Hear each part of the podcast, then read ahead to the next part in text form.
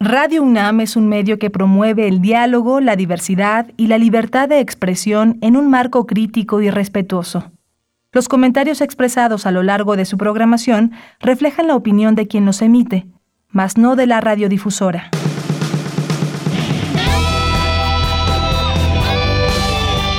Prisma RU. Relatamos al mundo.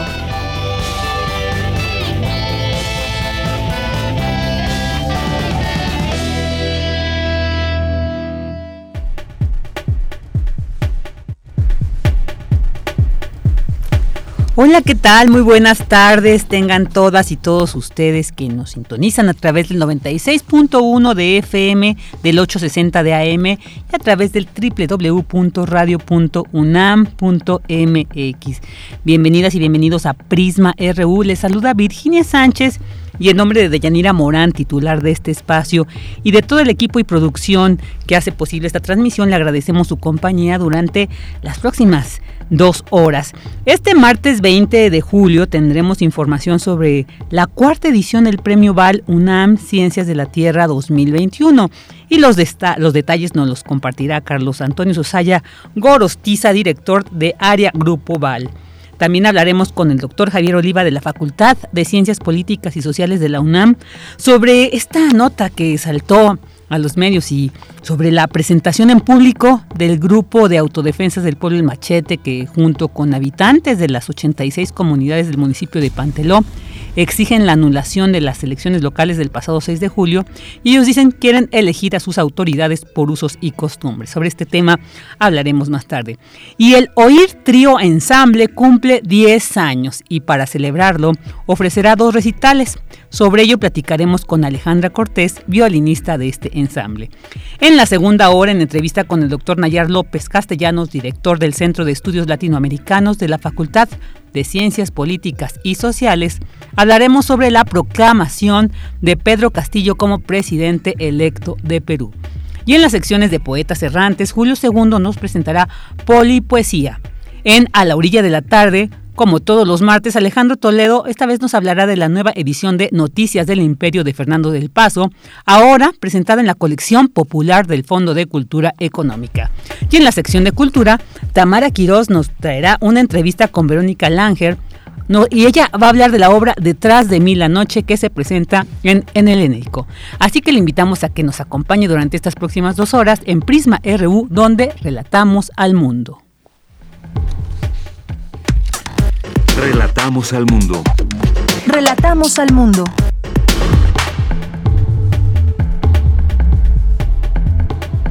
Vámonos con el resumen informativo en información universitaria. Hoy se conmemora el Día Nacional del Bibliotecario. La UNAM cuenta con 133 bibliotecas físicas que albergan más de 7.110.000 volúmenes de libros impresos y 1.765.000 títulos diferentes. Aumentan trastornos del sueño durante la pandemia. Dormir menos tiempo del requerido nos hace más propensos a contraer alguna enfermedad y ser vulnerables a virus o bacterias. El exceso de iluminación artificial es otro contaminante en México. Cada vez más personas buscan espacios para apreciar fenómenos astronómicos. En Información Nacional, el presidente Andrés Manuel López Obrador afirmó que es una vergüenza que él y su entorno cercano fueran blanco de espionaje a través del programa Pegasus. Aseguró que su administración no espía a nadie. Ahora se da a conocer que también espiaban a mi esposa, a mis hijos, bueno, hasta al médico que me atiende, al cardiólogo. Entonces, ya esto no sucede. El gobierno no espía a nadie. Los opositores no son espiados, no hay censura para los medios de información, a nadie se les limitan sus libertades. Y el subsecretario de Salud, Hugo López Gatel, informó que se modificaron aspectos del semáforo de riesgos y aún en rojo, el color más alto, ya no implicará cierres absolutos de las actividades públicas, en particular de la educación. Además, presentó una serie de recomendaciones para que personas jóvenes se cuiden de la COVID-19.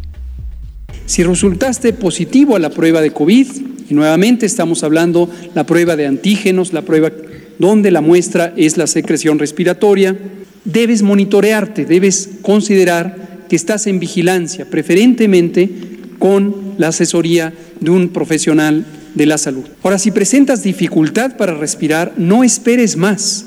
Llama al 911 para que en la localidad donde vives te indiquen dónde puedes acudir, a qué unidad hospitalaria, a qué servicio de urgencias. No esperes más. Eso es una urgencia crítica, la dificultad para respirar.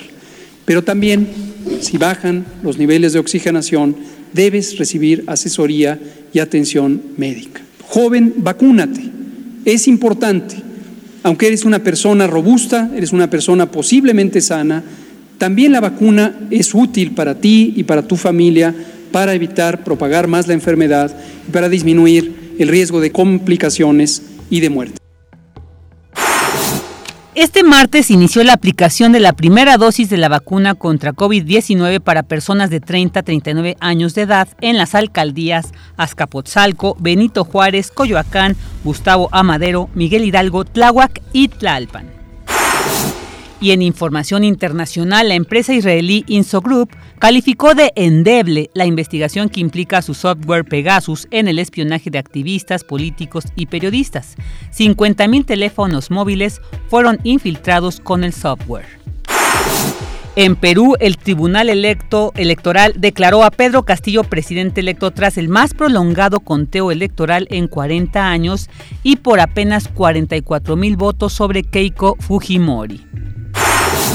Jeff Bezos, el hombre más rico del mundo, realizó con éxito su primer viaje al espacio a bordo de su nave de Blue Origin. Hoy en la UNAM, ¿qué hacer y a dónde ir?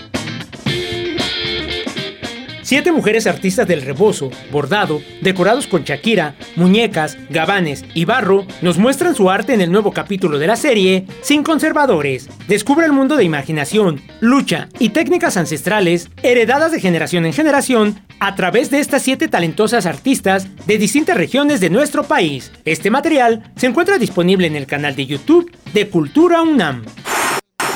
El pasado 17 de junio, el escultor, pintor y grabador mexicano Francisco Toledo cumpliría 81 años de edad. En este contexto, te recomendamos el ensayo publicado por la revista de la universidad titulado Sembrador de Arte y Cultura, a cargo del maestro Arnulfo Aquino Casas, que se encuentra disponible en el sitio oficial www.revistadelauniversidad.mx.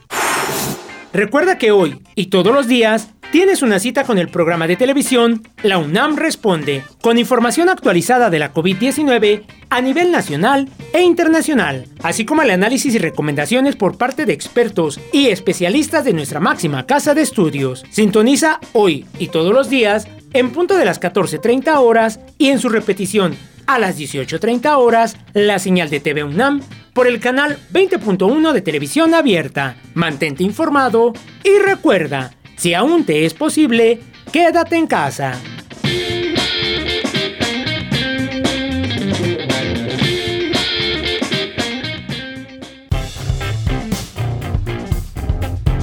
Campus RU. Una de la tarde con 11 minutos y vámonos a la información que se genera en nuestro campus universitario. Y hoy es el Día Nacional del Bibliotecario, profesión que lejos de desaparecer se fortalece con la tecnología. Esta información con mi compañera Cristina Godínez. Adelante, Cris, buenas tardes. Buenas tardes, Vicky. Un saludo para ti y para el auditorio de Prisma RU.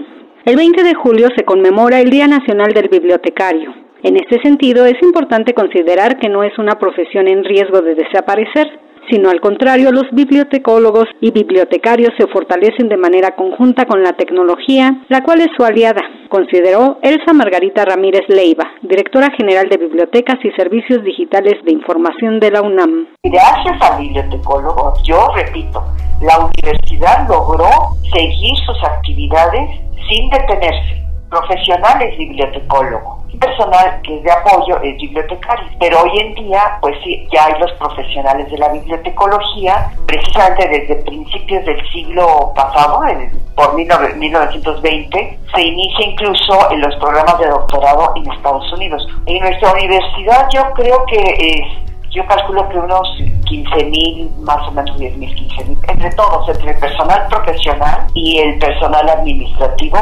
Dijo que tal vez es el oficio más antiguo de la educación cuya labor se reinventa al paso del tiempo y se adapta a las circunstancias.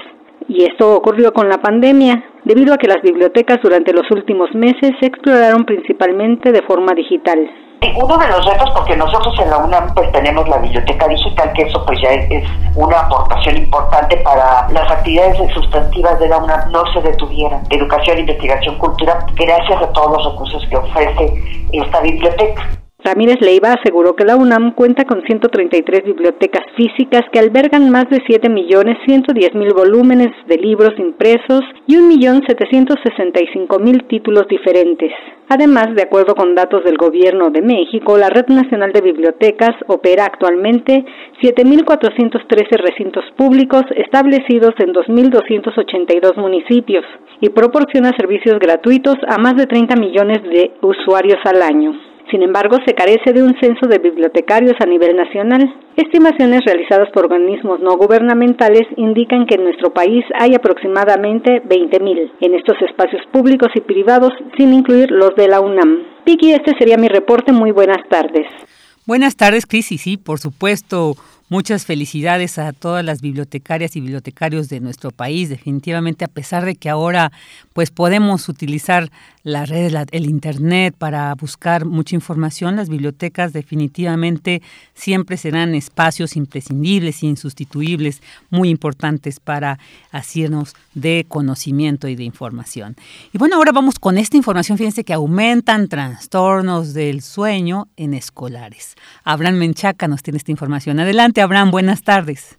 Así es, Vicky, buenas tardes. Un saludo a los amigos de Prisma RU. Dormir el número de horas necesarias y con la calidad de sueño adecuada es vital para el desarrollo integral de niños y adolescentes.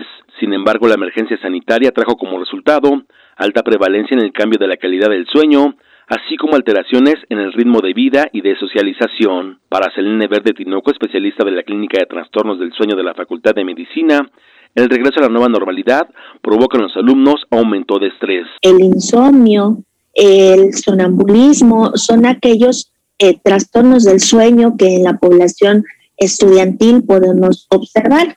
Todos estos trastornos del sueño deben eh, de atenderse desde, eh, con un profesional de la salud especializado y dedicado a la medicina del dormir. Se nos está de alguna manera diciendo que, bueno, debemos de, de volver a la nueva normalidad. Presencia también algunas cuestiones de aumento de estrés, que con ello, pues bueno, como recordamos, son estas eh, síntomas que van a acompañarnos a nuestro dormir. Vicky, la especialista, indicó que la cuarentena influyó en la vida, aprendizaje y bienestar de los escolares.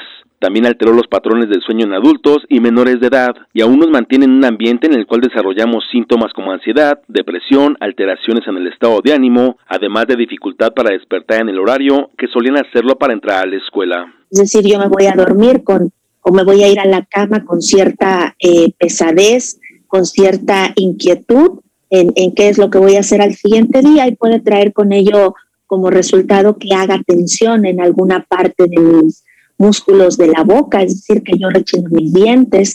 Con ello, pues bueno, en la mañana puedo llegar a amanecer con dolor de cabeza. Cuando yo no descanso el tiempo promedio que necesita mi cuerpo para restablecerse, puedo ser más propenso para contraer alguna enfermedad. Me puedo considerar vulnerable para que algunos virus o bacterias estén más susceptibles de alguna manera para contraer alguna enfermedad. Y esto lo vamos a poder em, erradicar, lo vamos a poder prevenir a partir de que yo tenga un sueño reparador. La investigadora enfatizó que durante el sueño se realizan funciones importantes, consolidación de la memoria, formación de células que ayudan al desarrollo de biomoléculas como proteínas y aminoácidos, así como la restauración de una serie de células que permiten el correcto funcionamiento del sistema inmunológico. Por ello indicó que un descanso adecuado repara el organismo para seguir la vida en condiciones óptimas. Vicky, el reporte que tengo. Buenas tardes. Muy buenas tardes, Abraham. Muchas gracias. Y una información muy importante porque definitivamente sí, durante esta pandemia el sueño es lo que más se ha trastocado. Se nos hace fácil dormirnos tarde, despertarnos, no sé, ir adecuando estos horarios ahora esta, a esta condición de confinamiento. Pero yo creo que sí va a ser importante ir restableciendo nuestros horarios habituales que teníamos antes de la pandemia porque cuando regresemos a las actividades nuevamente presenciales, pues nos puede costar mucho trabajo y ya como escuchamos incluso puedes alterar nuestra salud. Así que pues ahí vayamos nuevamente retomando esos hábitos. Prisma RU. Relatamos al mundo. Tu opinión es muy importante. Escríbenos al correo electrónico prisma.radiounam@gmail.com. Una de la tarde con 18 minutos. Y bueno, miren, con el propósito de promover y reconocer la investigación científica en las áreas de geología, minería, petróleo y química metalúrgica a fin de lograr un impulso en el desarrollo sostenido de México, Grupo Val y la Fundación Universidad Nacional Autónoma de México, ACEFUNAM, convocan a la cuarta edición del Premio Val UNAM Ciencias de la Tierra 2021. Y para conocer los detalles, pues ya tenemos en la línea a Carlos Antonio Sosaya Gorostiza, director del área Grupo Val. ¿Qué tal, Carlos? Muy buenas tardes. Gracias por estar aquí con nosotros en Prisma RU. Al contrario, Virginia, muchísimas gracias a ti por invitarnos. Es un privilegio estar aquí contigo y con tu auditorio. Muchas gracias también para nosotros escucharlos. Y pues cuéntanos sobre esta cuarta edición, ya se llega al cuarto año que se realiza, que se entrega este premio Val, UNAM, no sé, que nos contaras un poco como las bases de este, de este concurso, ¿no? Quiénes participan, temas, no sé, que nos des los detalles para que nuestros radioescuchas eh, eh, se enteren muy bien de esta convocatoria. Claro que sí, claro que sí, Virginia. Mira, la convocatoria se publicó el 7 de junio de del 2021 en la Gaceta UNAM, también en la página web y las redes sociales de la Fundación UNAM. La convocatoria se cierra el 30 de noviembre de 2021 y en ella pueden participar eh, para concursar todas aquellas tesis de licenciatura, maestría y doctorado que se hayan hecho durante el 2020 y hasta antes del cierre de la presente convocatoria, que es el 30 de noviembre del 2021. Los temas son similares a los de las primeras tres ediciones del premio son temas minero-metalúrgicos, tanto en la parte de exploración como en la de mini plantas metalúrgicas. La segunda categoría son temas petroleros, sobre todo en la parte de exploración y producción. Y la tercera categoría son temas de geología ambiental y de responsabilidad social. ¿no? El, el, hemos tenido, la verdad, un apoyo de la Fundación UNAM y de todas las, eh, las áreas de la UNAM, los institutos, los centros de investigación, los directores de programa, y estamos muy contentos porque en las primeras tres ediciones del premio participaron 167 tesis, 97 de licenciatura, 55 de maestría y 15 de doctorado. Y la verdad, trabajos extraordinarios. Entonces, ojalá y toda la comunidad universitaria eh, participe, ¿no? en esta en esta iniciativa que para nosotros es muy importante como Grupo VAL. Claro, y sobre todo precisar que pues los alumnos que quieran inscribirse tienen que tener el plan académico concluido, ¿no? Eso sí que quede claro y las tesis presentadas. Sí, aunque en el caso de la tesis por la pandemia, lo que se está, lo que hicimos el año pasado y lo platicamos con las autoridades de la UNAM era que se pudieran tener los cinco votos aprobatorios, aunque el examen no hubiera sido todavía realizado, ¿no? Por temas de pandemia. Esto para facilitar también a que pudieran entrar más trabajos en el concurso. Muy bien, muy bien. Entonces esto esto es muy importante precisarlo porque sí, no cambiaron un poco estas condiciones debido a la pandemia y, pues se agradece, ¿no? Que se considere esta situación para esta convocatoria. Eh, una pregunta, Carlos. Estos temas eh, son permanecen en durante las cuatro ediciones han sido los mismos o se ha integrado alguno o han sido los mismos siempre. Ajá, mira, sí, en general las categorías a nivel global sí se han mantenido, pero lo que hemos dicho con los directores de programa es que si hay alguna tesis que eh, es de un tema que no está exactamente listado como está en la convocatoria, pero es un buen trabajo, también puede participar. ¿Qué cosa hemos añadido? Por ejemplo, en la parte de petróleo, estaba solamente la parte de caracterización de yacimientos, muy en la parte de análisis, ¿no? Y exploración, y también nos interesa la parte de operaciones, ¿no? Entonces se incluyó eso. En la parte, por ejemplo, de responsabilidad social, geología ambiental, también se, se ha hecho pues énfasis en temas de ecología, de reforestación, de revegetación, de mejoras al hábitat, de preparación de los suelos, ¿no? Entonces, eh, sí, sí, eh, aunque los temas están, no son excluyentes, ¿eh? O sea, son enunciativos más no limitativos. Muy bien. Y si hay un buen trabajo, bienvenido, lo queremos ver. claro. Oye, otra pregunta, ¿esta participación tiene que ser solamente individual o también puede presentarse en grupo? Se puede presentar en grupo, hasta tres, eh, no, no más de tres personas, y en caso de que gane, se divide el premio en partes iguales. ¿no? Ok, pero se tiene que registrar alguno de estos, en caso que fueran tres, alguno de ellos. Sí, sí, sí, como, se indica, exactamente. Y con que lo registren una vez, no necesitan registrarlos los, los que hayan participado. Con una vez indicando los autores es suficiente. Ah, muy bien, muy bien. Oye, y el jurado, ¿quiénes son quienes eligen esto, eh, pues a los ganadores? Ajá. Mira, el jurado está compuesto por tres personas que designa el rector de la UNAM. En el caso, por ejemplo, el año pasado, la tercera edición del premio fue la doctora Rosa María Ramírez Zamora, que es la directora del Instituto de Ingeniería, el doctor Carlos Agustín Escalante Sandoval, que es el director de la Facultad de Ingeniería, y el, el doctor eh, Ricardo Barragán Manso, que es el director del Instituto de Geología, ¿no? En otras ediciones han sido otros otras personas, ¿no? Es muy probable que en estas sean ellos mismos, pero todavía no tengo el, el, los nombres confirmados. Y por parte del Grupo Val son los directores generales de nuestras empresas en minas y petróleo, que son el director general de Industria Españoles, en este caso va a ser eh, Rafael Rebollar, el director general de Minera Fresnillo, que es Octavio Alvidres, y el director general de Petroval, que es el ingeniero Carlos Morales Gil. A un jurado muy, muy interesante, muy especializado además, entonces esto es relevante, ¿verdad? Sí. Oye, y bueno, en la convocatoria también, también se integran cuáles son los elementos que tendrán que contener los trabajos. ¿Nos podrías detallar estos? Sí, claro que sí, con mucho gusto.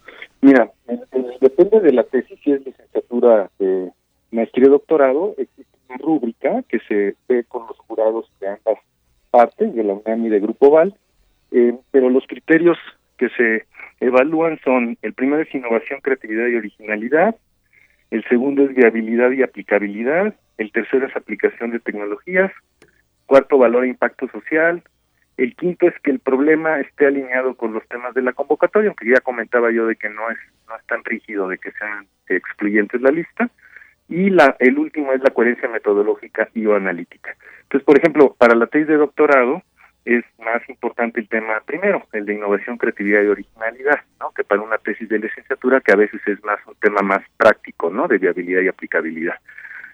Claro, claro, muy bien, muy bien esto.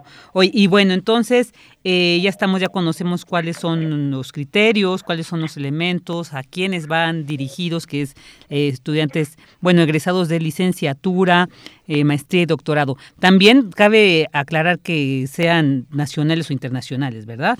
Así es, así es. Muy bien. Pero la tesis puede estar en español o en inglés, ¿no? Este, no te he comentado de los premios, te comento un poquito. Por favor. Mira, los premios, el total de montos son 925 mil pesos. En primer lugar de tesis de doctorado son 200 mil, segundo 150 mil y tercero 100 mil.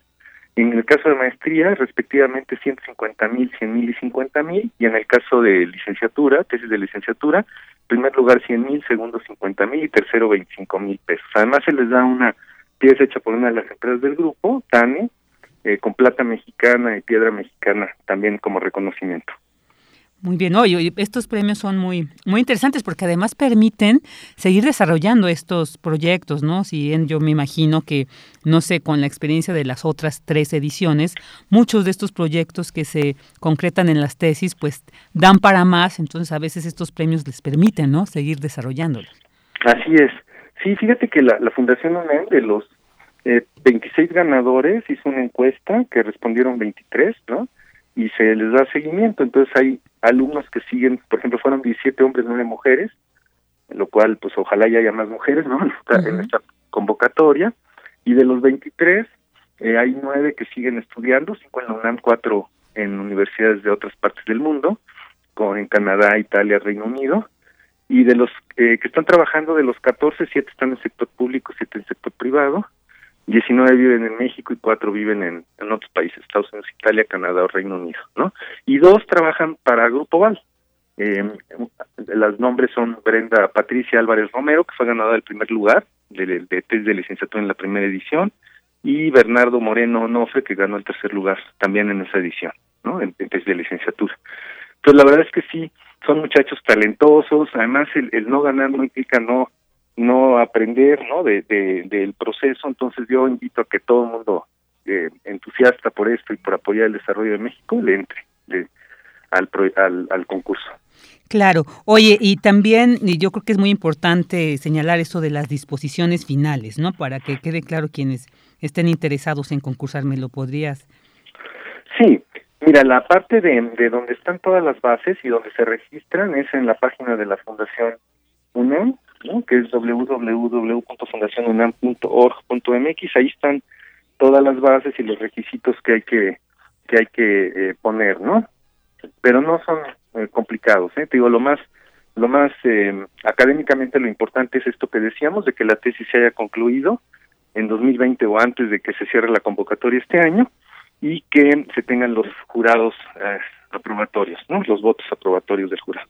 Muy, muy bien, muy bien. Ahí está la invitación, entonces, para que pues chequen todas las bases, todo esto de nuevo se entusiasmen, vean con más detalle los temas, las categorías de las tesis en www.fundacionunam.org.mx. Oye, bueno, eh, ahora con esta situación de la pandemia, ya para ir cerrando, pues sí quisiera que nos compartieras qué tan difícil ha sido eh, organizar esta cuarta edición en estas condiciones, pues porque a veces el conocer estas condiciones nos permite valorar también mucho más pues lo que está detrás, ¿no? de la conformación y organización de una de un concurso como este.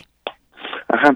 Pues sí se ha complicado un poco, ¿no? Sobre todo por por por no poder estar presencialmente con los muchachos, pero la respuesta de los directores del programa ha sido extraordinaria, ¿eh?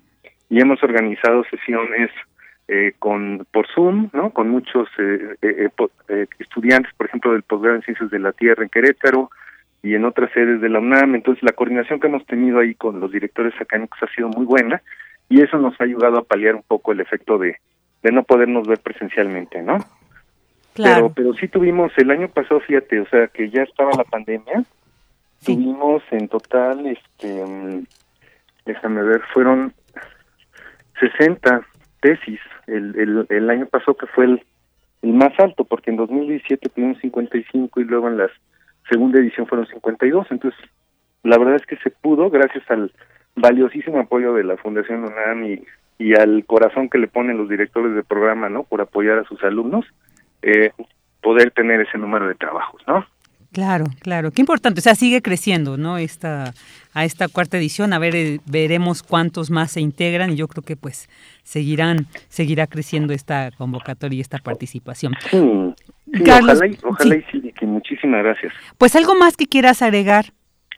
Pues nada más agradecerte, agradecerte a ti, a Radio UNAM, que además ya varias veces nos han invitado a promover el premio y a este y desde luego a la Fundación UNAM, ¿no? Con la UNAM tenemos gracias a la Fundación pues mucho, tenemos becas de excelencia, ¿no? Desde el 2017 se han dado más de 947 becas de excelencia.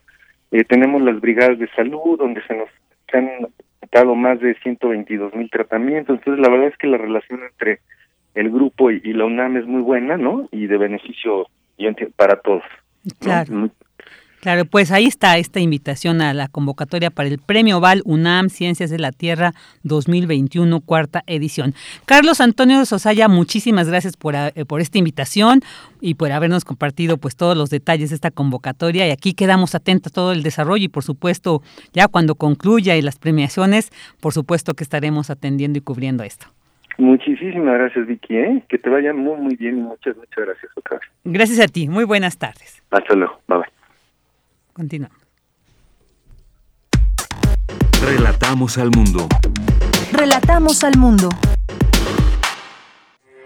Porque tu opinión es importante, síguenos en nuestras redes sociales, en Facebook como Prisma RU y en Twitter como arroba PrismaRU.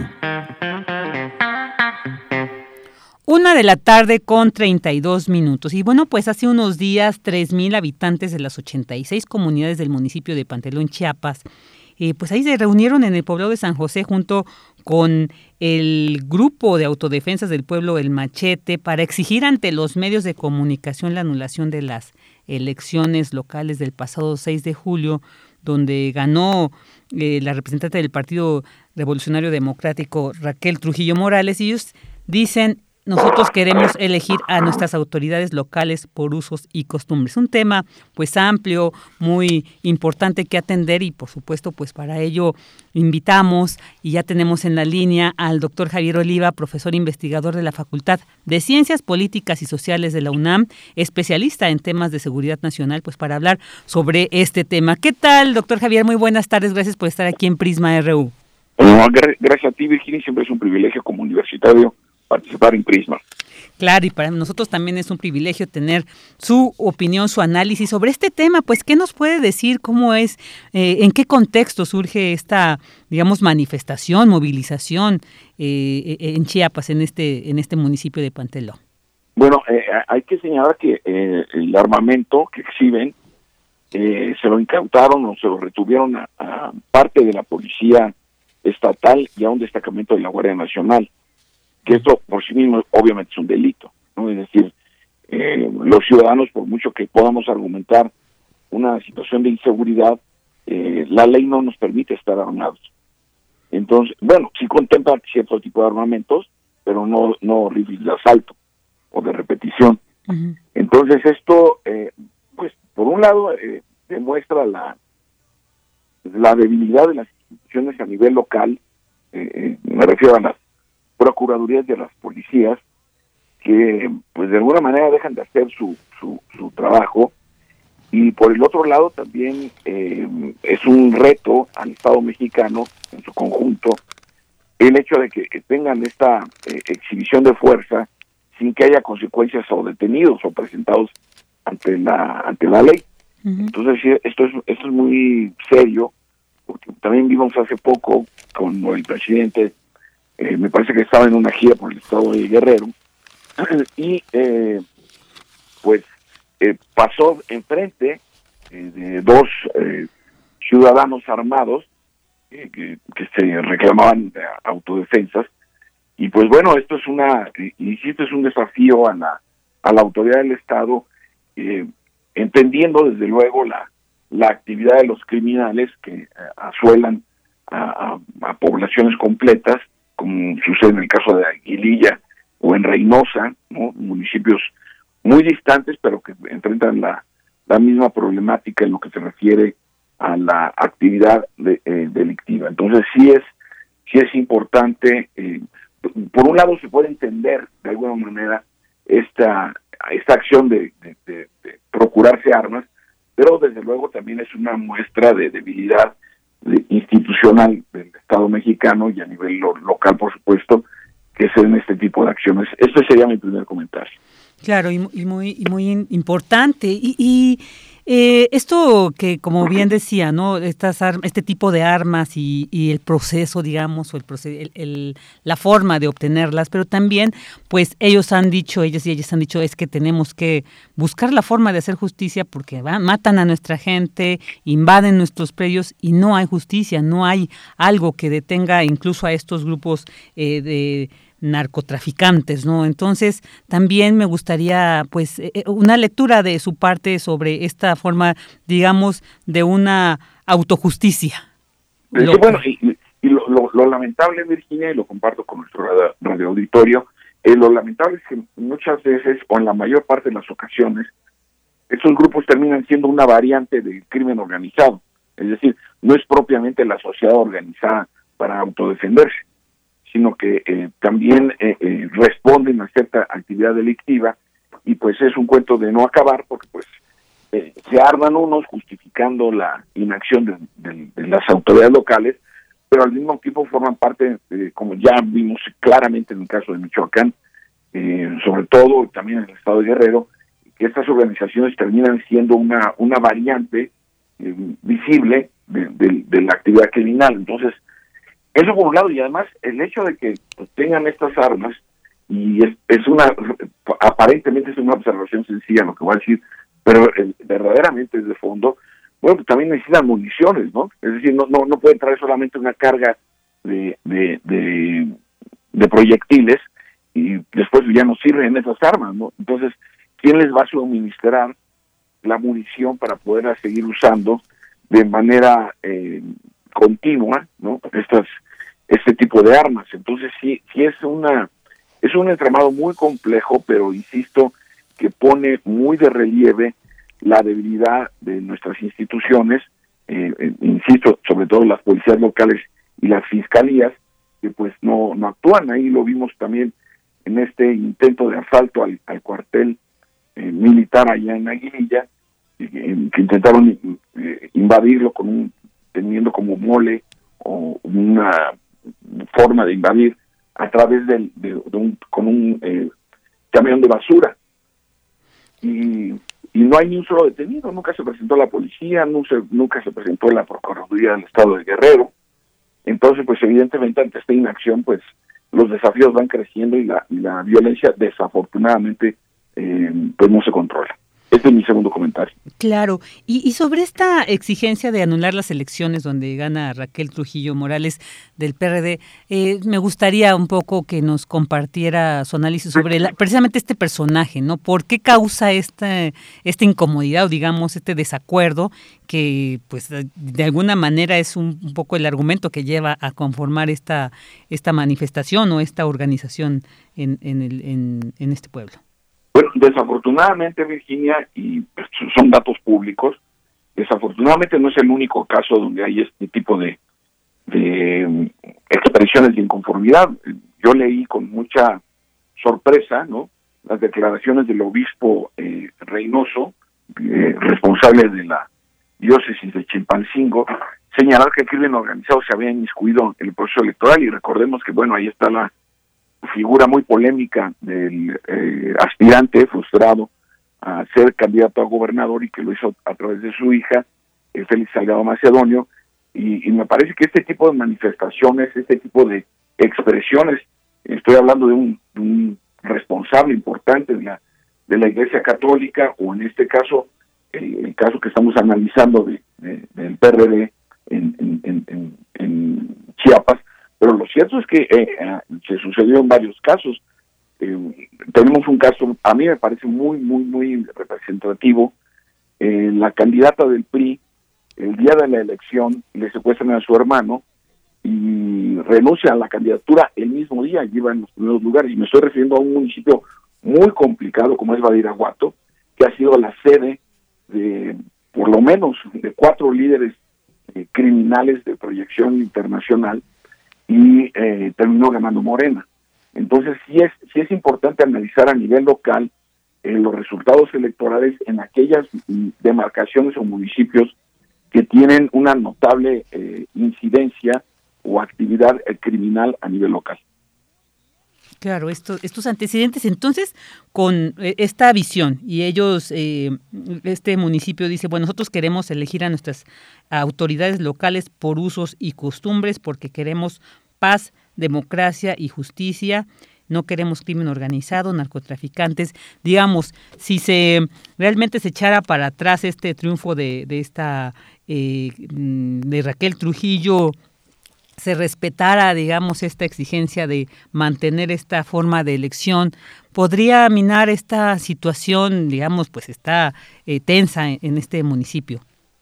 Bueno, habrá, que estar atentos a la, a la actividad en ese, en ese municipio Chapaneco, eh, también cercano a la zona de influencia del ZLN, que por cierto una delegación de ellos está de gira por Europa.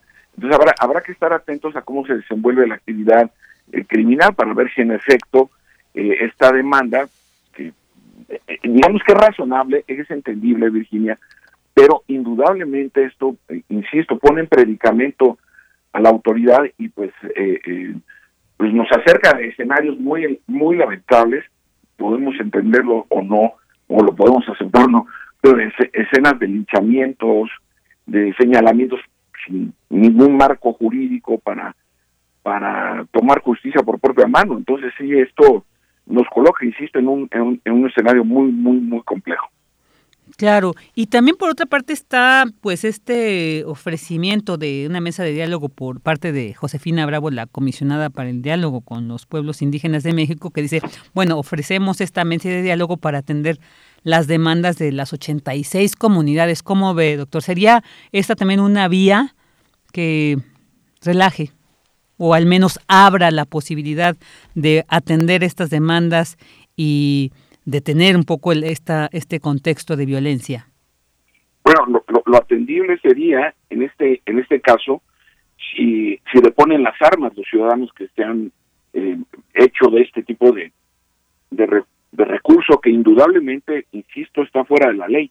Y esto hay que subrayarlo constantemente porque de otra, de otra manera, eh, pues eh, podemos caer en cualquier justificación, no obstante la, la, tragedia que vive, en varias partes del país, donde el crimen organizado pues no no, no encuentra ninguna ninguna contención, ¿no? Es decir, no, no hay autoridad que se les pare enfrente a los delincuentes y pues evidentemente eh, podemos entenderlo en el contexto local, evidentemente que se den ese tipo de manifestaciones, pero pues eh, llamar a estas mesas del diálogo, que a veces el diálogo por sí mismo no es una solución, mientras no se planteen los objetivos mismos de esas de esos encuentros, ¿no? Entonces ahí ahí está la otra parte de las autoridades locales para, eh, eh, eh, insisto, encontrar esta una, una solución que evidentemente corresponde a las a las autoridades locales en primera instancia. Claro, claro. Y doctor, usted ahorita mencionaba, ¿no? Esta cercanía del municipio, pues cerca de las de los municipios que también forman parte del Ejército Zapatista de Liberación Nacional y quisiera preguntarle eh, cómo ve la estrategia organizativa precisamente ahorita aquí en Panteló. Eh, ¿Hay alguna similitud con el ZLN, digamos que podrían de alguna manera ahí pues hermandar tal vez o apoyar esta esta situación? Sí, e, e, evidentemente incluso la forma en la que se han presentado a los medios de comunicación, eh, la indumentaria que traen es muy parecida y este, pues, eh, evidentemente esto, ah, eh, digamos que de alguna manera la, la, la, zona de influencia del ZLN se ha mantenido en calma, ¿no? Y entonces, este tipo de expresiones lo que hacen es exacerbar las rivalidades étnicas, incluso religiosas también hay que decirlo, eh, a nivel de reivindicación también de predios, que pues bueno, eh, lo único que hacen es, es, eh, es estas demandas que están recurriendo a la violencia como, como paso inmediato, como lo estamos analizando. Claro, claro. Y, y en este caso, porque usted menciona un primer paso para atender esta situación sería eh, de poner las armas. Sin embargo, pues creo que el ejemplo del Ejército Zapatista de Liberación Nacional nos mostró que a veces estas armas son como un elemento simbólico, ¿no? Como de fuerza que pues si ellos no son atacados pues no las utilizarían, ¿no? Como ha sido y, y no genera tanto temor, digamos, sino como genera cierta eh, mm, seguridad, ¿no? Cierto sentido de seguridad. Entonces, no, no también sería en este caso eh, del grupo de autodefensas del pueblo el uso de estas, de estas armas más como un, un elemento simbólico de fuerza, de decir no queremos ya más violencia y por ello nos tenemos que estar armando eh, de esta manera. lo que pasa es que son demandas diferentes. Recordemos que en el caso del ZLN tiene una clara reivindicación de carácter eh, social de justicia social y en este caso es una reivindicación de eh, inseguridad pública. Eh, es decir, las causas son diferentes. Y esto, eh, de alguna manera, también indicaría, insisto, que las estos grupos autodenominados de, defensa, pues más allá del, simbolismo, pues lo, que implica, insisto, es un mercado ilegal de armas. Y esto, insisto, por el abastecimiento de los proyectiles porque con una sola carga pues, no les va a servir de mucho, ¿no? En, el primer, ojalá y no se ve desde luego, en el primer enfrentamiento contra los criminales, pues se les van a acabar los las, balas, la munición, y cómo, la, cómo se van a, surtir. Y entonces esto provoca obviamente un mercado ilegal de compraventa de, de armas y de municiones, con lo cual pues forman parte de una cadena delictiva, desde luego, porque son son eh, adquiridas de manera ilegal, eh, sea porque pasan por la frontera de México con Belice o, Guatemala o incluso a, nivel marítimo. Entonces, sí es un asunto que hay que atender eh, de manera puntual y eficiente por parte de las autoridades locales, me refiero al estado de Chiapas. Claro, y, esto, el que este, este grupo esté apoyado por las 86 comunidades de este municipio, también qué indicaría, doctor, porque pues no es un grupo aislado, digamos, que surge de cierta eh, comunidad, sino estamos hablando de 86 comunidades que están respaldando esta agrupación. Eh, insisto, sí puede tener puede tener mucho puede tener legitimidad en términos de su origen y la causa, el respaldo eh, social, en este caso de las comunidades en las que haces eh, referencia Virginia, pero indudablemente, insisto, esto es un asunto que está por todos lados está fuera de la ley, ¿no? Eh, digamos que armarse así, por muy por, por, importante que sea justificada que sea la demanda, pues no implica eh, que nosotros eh, como ciudadanos, ciudadanas, pues estemos buscando la manera de, asegurar nuestra nuestra integridad física y, la integridad de nuestro patrimonio, como es el como es en este caso. Entonces habrá que ver, analizar, vamos a darle obviamente eh, seguimiento y ojalá tenga una nueva oportunidad para participar en Prisma respecto de cómo van evolucionando los acontecimientos a propósito de esta presentación de un grupo de autodefensas en donde, insisto, eh, la aportación de armas eh, pues no, no, no, no debería estar eh, justificada. Claro, y, que también lo vimos hace unos días en, en Pátzcuaro, ¿no? En Pátzcuaro, Michoacán, que también hizo una, una aparición, un, un grupo así también autodenominado de autodefensas del pueblo, entonces pues sí vamos a tener que estar atentos sobre estas, estas presencias, estas apariciones. Y como bien dice doctor, y por supuesto que tenemos que estar atentos y, esperamos seguir contando con su análisis y, opinión al respecto.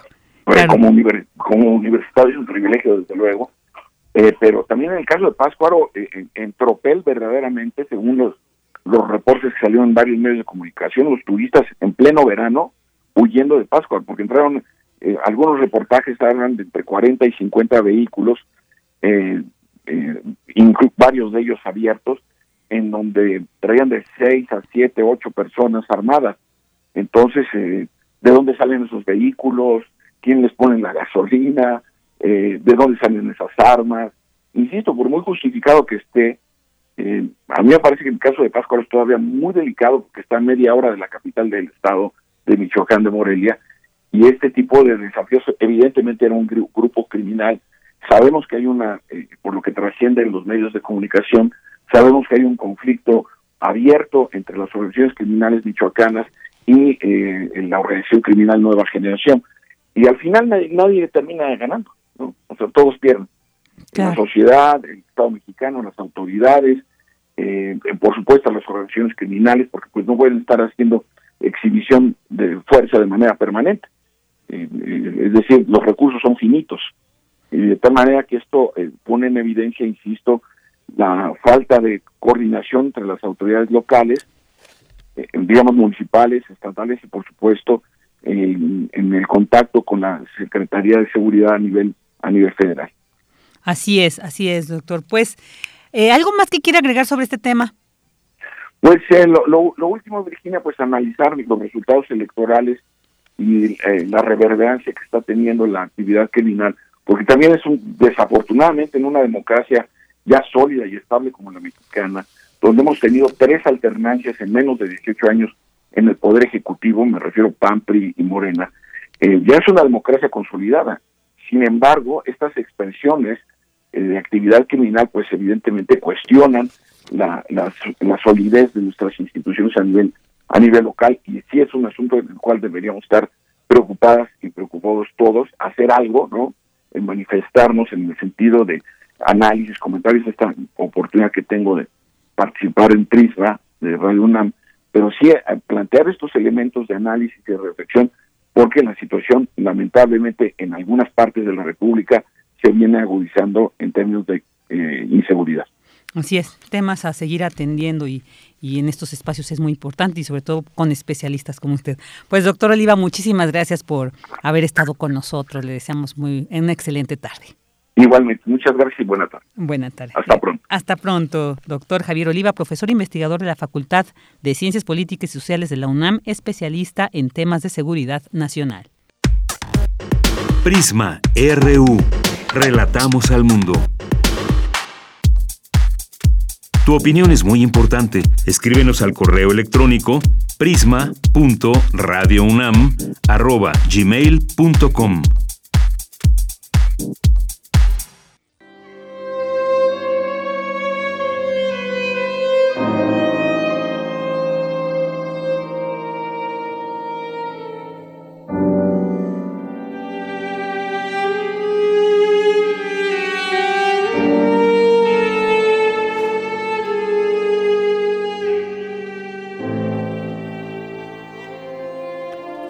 Una de la tarde con 53 minutos y bueno, pues estamos escuchando algo del Oír Trío Ensamble, agrupación que cumple 10 años de conformada y para celebrar estos primeros 10 años de trayectoria van a ofrecer el 24 y 25 de julio en el Auditorio Blas Galindo del Senar 2 dos conciertos. Y bueno, para platicar precisamente sobre estos 10 años que representan esta celebración, ya tenemos en la línea a Alejandra Cortés, violinista de este ensamble.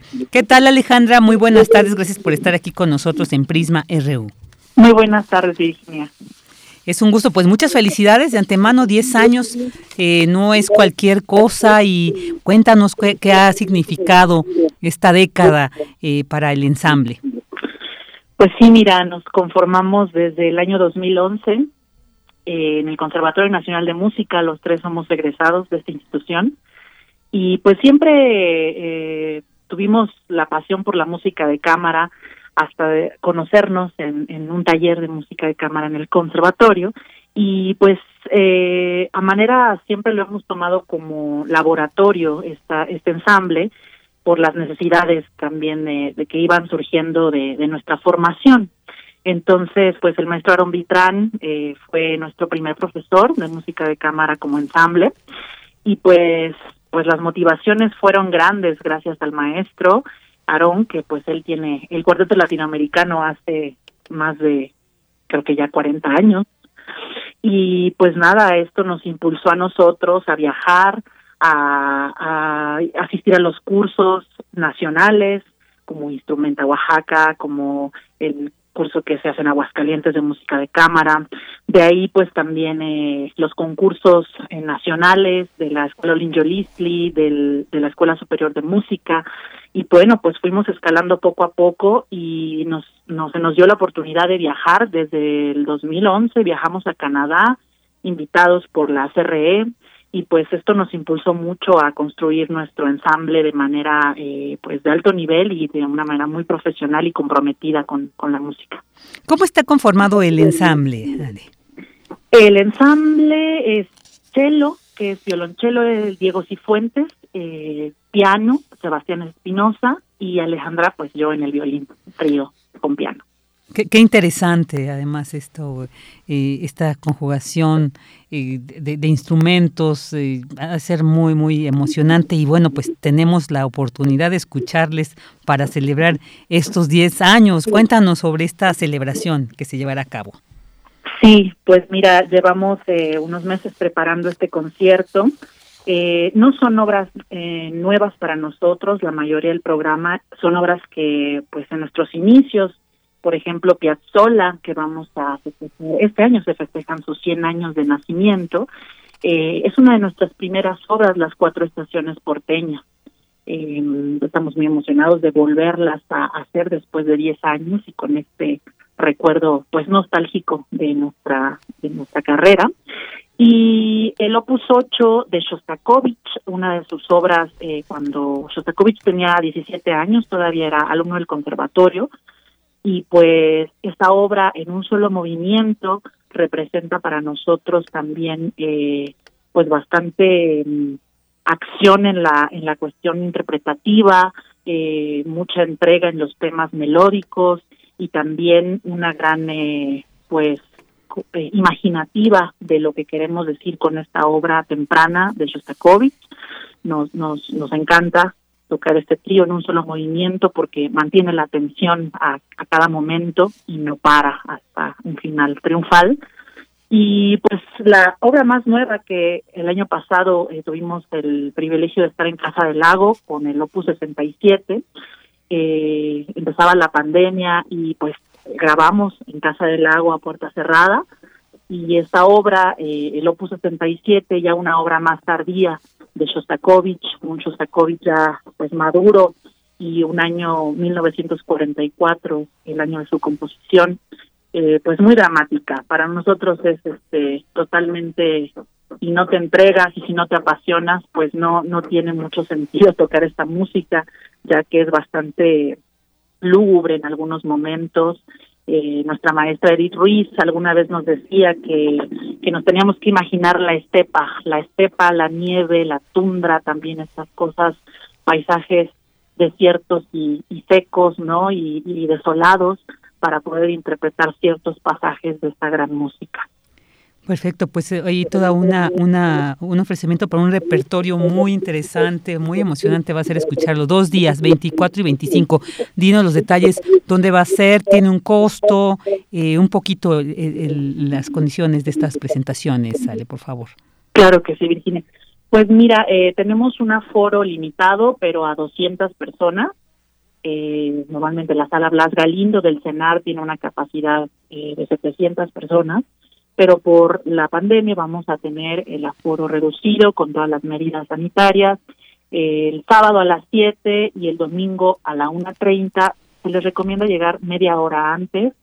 Eh, los boletos están a la venta en Ticketmaster, eh, tiene un costo de 120 pesos y los descuentos habituales y también pueden adquirirlos en la taquilla el día del evento. Se les recomienda llegar con anticipación porque pues con todas estas medidas sanitarias todo se vuelve un poco más lento de lo normal.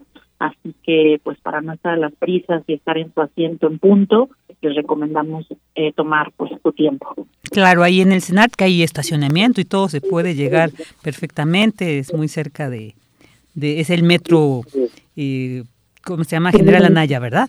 Sí. El que está ahí. Entonces ahí tenemos todas las posibilidades de llegar. Sábado y 20, sábado 24 y 25 de julio.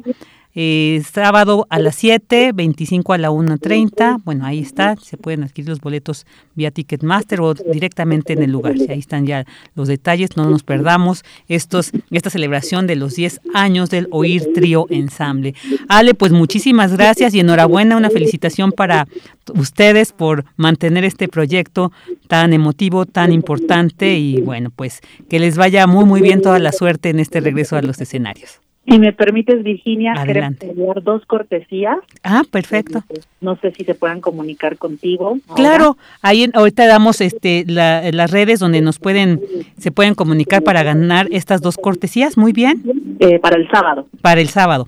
Perfecto. Ah, pues muchísimas gracias ahí para nuestros radioescuchas. Ahí está este esta este, estas dos cortesías para quienes nos escriban primero y nos digan queremos ir a escuchar al oír trío ensamble y se llevarán estas cortesías. Pues muchas gracias Alejandra, estamos en contacto y que les vaya muy bien.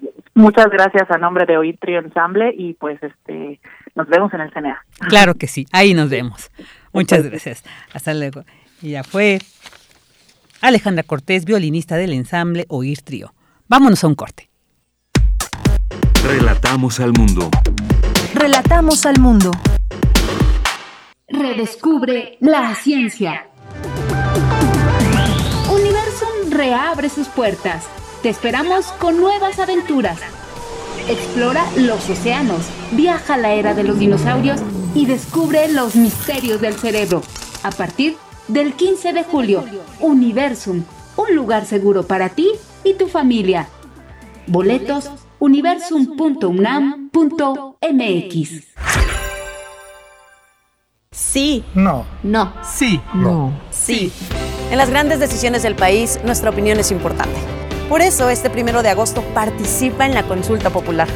Si tu credencial para votar venció en 2019 o 2020, podrás utilizarla para participar, pero perderá vigencia al día siguiente de la consulta.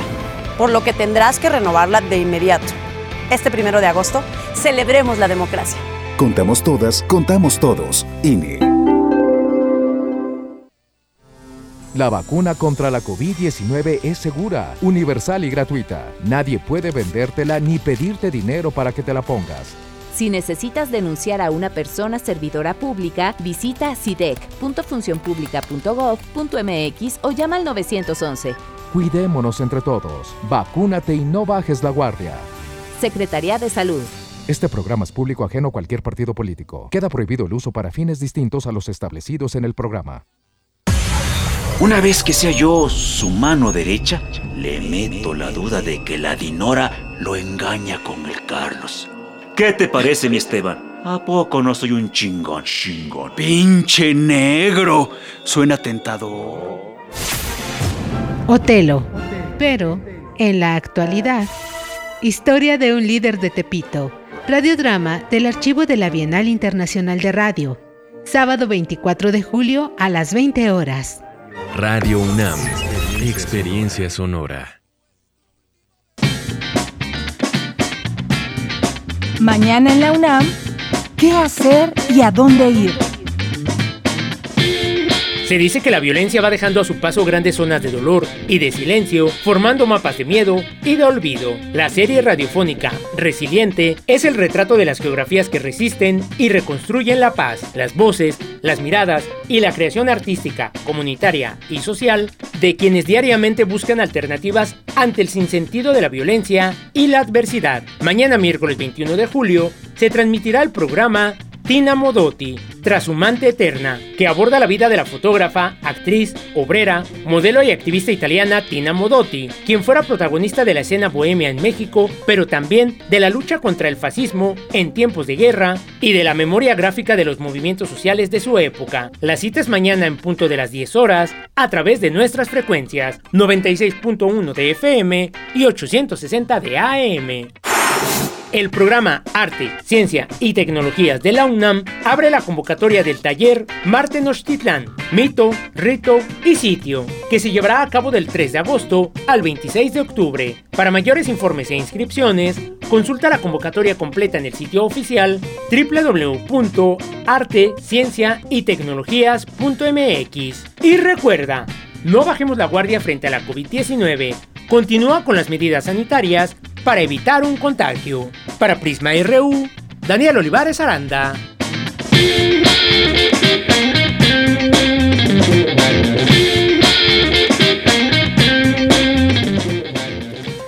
Dos de la tarde con cinco minutos y muchas gracias a mi compañero Daniel Olivares, quien también eh, está, ha estado y estará esta semana en la producción de Prisma RU con estas recomendaciones. Esta de Tina Modotti, no se la pierdan.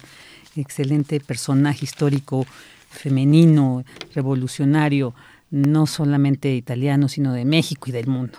Bueno, vamos a mandar saludos y agradecer su atención como siempre a quienes a través de las redes sociales nos hacen llegar sus saludos, eh, sus comentarios y bueno, pues ahí eh, tratando de, de, mantener este lazo, este lazo por medio de estas, de estas redes. Saludos a Arturo Piedras, también a Jacqueline Díaz, a José Luis León, a Erendira R. Estrello, también saludamos a Leonardo Delgado, a Juan Jaso López, a Alejandro Cardiel Sánchez, un abrazo, a Resiliencia Carla Salazar, también a Guerrero Lix, siempre presente, así como a Abdel Fernández, antes Galán del Barrio. Ya esta es la, la posibilidad que nos dan estas redes, ¿verdad? ir cambiando también de denominaciones.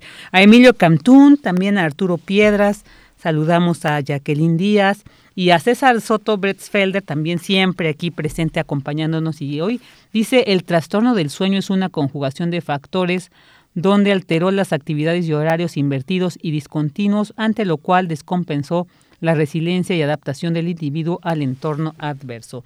Y sí, bueno, pues es que esto, sobre todo para quienes vamos a regresar a actividades presenciales, ¿no? Porque pues hay muchos quienes dicen, yo desde antes estaba en el home office, así que no sufrí ninguna alteración, pero para quienes sí, pues sí, es cierto, hay una alteración definitiva. Y esto, bueno, en relación con esta nota que tuvimos sobre el trastorno del sueño. Y bueno, vamos a continuar ahora también con las notas, precisamente el exceso de iluminación artificial, dicen, es otro contaminante en México. Esta información nos la comparte mi compañera Cristina Godínez. Adelante, Cris, buenas tardes de nuevo. Vicky, buenas tardes. Un saludo para ti y para el auditorio de Prisma RU. Proteger los cielos oscuros, impulsar el astroturismo, así como recuperar la salud de la flora y de la fauna silvestres en México son parte de los beneficios de considerar a la luz artificial intrusiva como contaminación lumínica, expresó Fernando Ávila Castro, investigador del Instituto de Astronomía de la UNAM. El científico, quien es uno de los principales impulsores de la iniciativa y de la llamada Ley de Cielos Oscuros, destacó que a partir de la segunda mitad de 2021 se comenzará a trabajar con la Secretaría del Medio Ambiente y Recursos Naturales y la Secretaría de Economía para definir parámetros, cantidad de luz, rangos, niveles, lugares y zonas protegidas, entre otros rubros.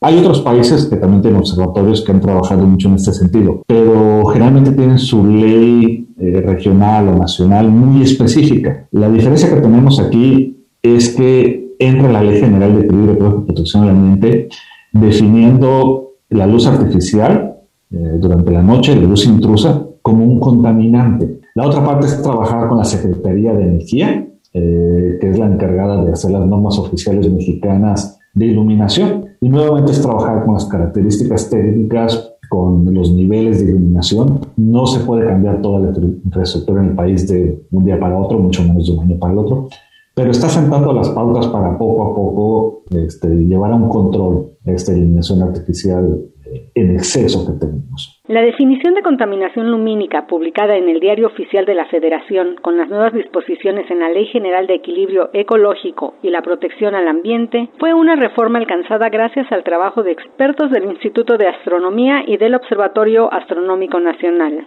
Ávila Castro señaló que se necesita trabajar con la Secretaría de Energía encargada de hacer las normas oficiales mexicanas de iluminación en las características técnicas, los niveles de iluminación, dependiendo si es un proyecto turístico, habitacional o comercial. Y la idea es precisamente poco a poco conservar este cielo maravilloso que tenemos en la imagen de San Pedro Mártir, pero además que otros sitios lo puedan recuperar. No es el único observatorio en el país, tenemos otro de gran tamaño en Cananea, Sonora, operado por el INAOE, geoparques, áreas naturales protegidas, parques nacionales, reservas ecológicas. Ya tenemos la evidencia el día de hoy de que ese exceso de iluminación no solo impacta el desarrollo astronómico, impacta la salud humana, impacta eh, la flora y fauna nativa silvestre. Y la idea es precisamente que puedan conservar sus espacios naturales ecológicamente conservados. Vicky, este es mi reporte. Buenas tardes. Muy buenas tardes, Cris, muchas gracias. Y ahora vamos con esta información porque buscan universitarios soluciones para preservar arrecifes de coral. La información con mi compañero Abraham Menchaca. Buenas tardes, Abraham. Así es, Vicky, buenas tardes. La degradación inducida por el ser humano afecta considerablemente a los arrecifes coralinos uno de los ecosistemas más diversos, complejos y frágiles de la Tierra, razón por la cual Rodolfo Silva Casarín, investigador del Instituto de Ingeniería, y sus estudiantes simulan en laboratorio algunos procesos hidrodinámicos para ayudar a su restauración. En el instituto tenemos, eh, por ejemplo, eh, tres eh, instalaciones que son las que normalmente utilizamos. Una de ellas es muy sencilla, bueno, muy sencilla, es, digamos, es para caracterizar todo lo que es la, mecánica de, del sedimento, o sea, todas las propiedades físicas que están en el entorno al sedimento que se produce o que están en el entorno de los, eh, de los arrecifes de, coral. la cuestión del monitoreo es muy importante. El monitoreo nos da información con la cual podemos entender, podemos abstraer, podemos proponer, pero además nos va dando conciencia. O sea, si nosotros, por ejemplo, producto del monitoreo, empezamos a ver que un ecosistema se empieza a degradar, podemos empezarnos a preguntar por qué y podemos empezar a monitorear, digamos, un poco más el entorno. Si empezamos a ver cuáles son las causas, no, eh, no los síntomas que generan estos problemas, más fácilmente podemos utilizar de mejor manera los pocos o muchos recursos que se tengan al alcance. Vicky, por su situación estratégica entre la costa y el mar abierto, estas estructuras subacuáticas, hechas del carbonato de calcio que secretan los corales, sirven de barrera que proteja los manglares y las praderas de hierbas marinas contra los embates del oleaje. A su vez, resguardan el arrecife contra la sedimentación y sirven como áreas de reproducción y crianza para numerosas especies que forman parte de este ecosistema. Disipan mucha energía en condiciones normales y en condiciones de tormenta, entonces se convierten como en un protector en algunos casos cuando hay pastos marinos aledaños, eh, en el tema de las playas, el tema de, la, de las dunas con su vegetación, en el tema de los humedales, pero también nos pueden estar protegiendo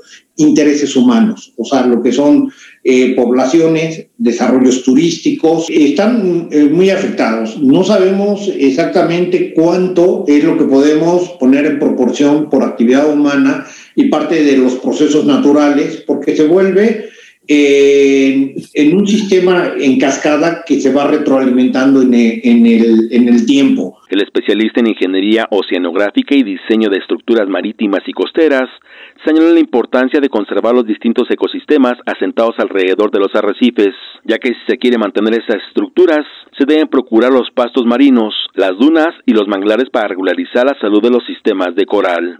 Vicky, el reporte que tengo. Buenas tardes. Buenas tardes, Abraham, muchas gracias. Y ahora vámonos con el reporte internacional que nos preparó Cristina Godínez. Internacional. La empresa israelí NS Group calificó de endeble la investigación que implica a su software Pegasus en el espionaje de activistas, políticos y periodistas, en donde 50.000 teléfonos móviles fueron infiltrados con el software. En Perú, el Tribunal Electoral declaró a Pedro Castillo presidente electo, tras el más prolongado conteo electoral en 40 años y por apenas 44 mil votos sobre Keiko Fujimori. El presidente electo llamó a la unidad del pueblo peruano para que su gestión permita que su país sea más justo, más soberano, más digno y más humano. compatriotas, traigo acá el corazón abierto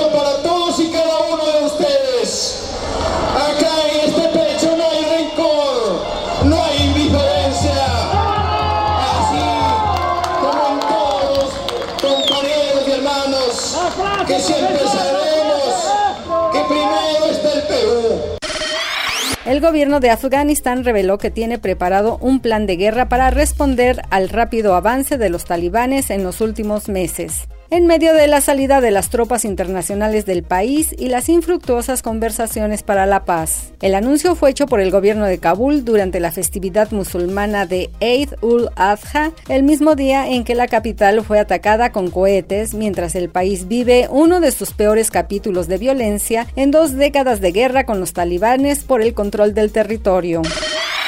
La justicia francesa anunció la apertura de una investigación por amenazas de muerte contra varios diputados de la Asamblea Nacional que han apoyado las últimas medidas sanitarias del presidente Emmanuel Macron, entre ellas la obligatoriedad de vacunación para el personal de salud y la exigencia del pasaporte sanitario para estar en centros de cultura o de ocio habla el portavoz del gobierno francés, Gabriel Attal.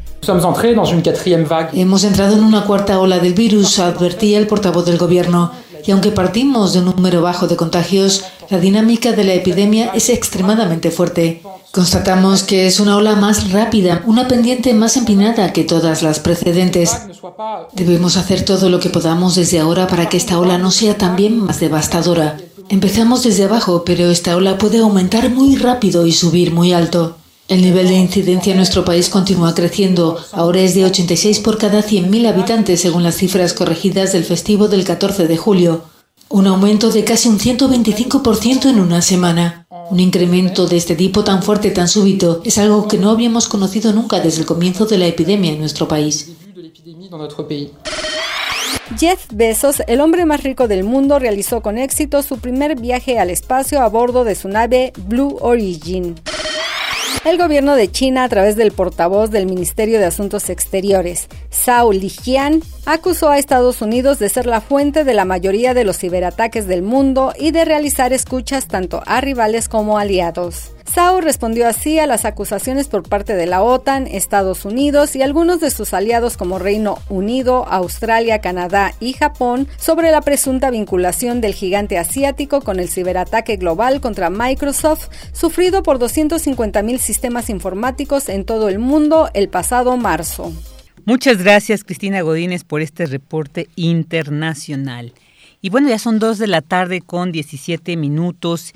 Y ahora vamos a hablar sobre pues esta, esta declaración que el Tribunal Electoral de Perú hizo al proclamar a Pedro Castillo presidente electo de Perú y pues en un contexto de un conteo electoral eh, muy pues ahí prolongado y donde también pues por pocos votos realmente si hacemos esta relación pues apenas 44 mil votos sobre Keiko Fujimori entonces bueno para platicar sobre esta este nuevo esta nueva gestión eh, a cargo de Pedro Castillo como presidente de Perú ya tenemos en la línea al doctor Nayar López Castellano director del Centro de Estudios Latinoamericanos de la Facultad de Ciencias Políticas y Sociales.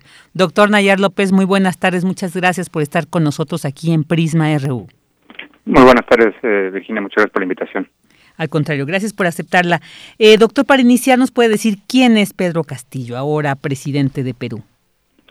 Bueno, Pedro Castillo es un eh, profesor rural, un maestro que ha participado en el sindicalismo, en el magisterio peruano, y que, eh, como se ha dado un fenómeno más o menos eh, regional desde hace ya varias décadas, también es un, se le llama, ¿no? De alguna manera un outsider de la política. Es decir, se incorpora en el ámbito activo de la política en poco, eh, hace poco tiempo.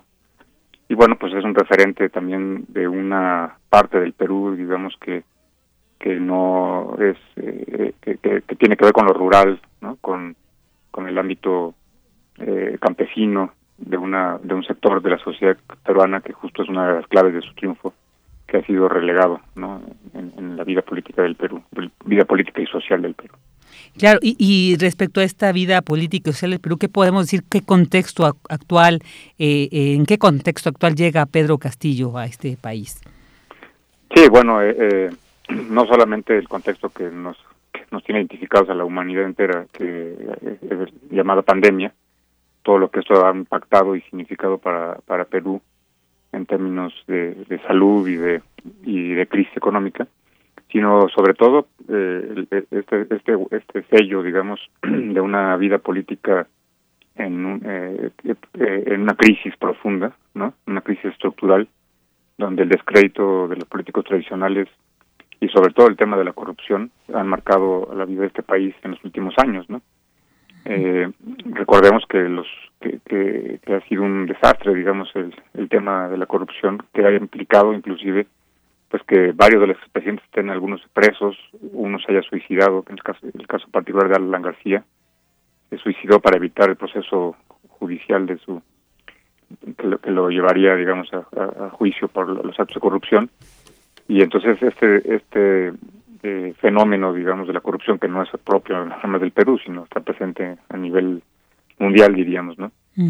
eh, sin duda le, eh, le permite a, a, a, Pedro Castillo pues emerger como una figura que no solamente plantea una lucha contra la corrupción, sino que es un político que no que no viene de esos círculos, ¿no? Y eso ya le otorgó un grado de confianza importante al sector de, de la sociedad peruana que votó por él.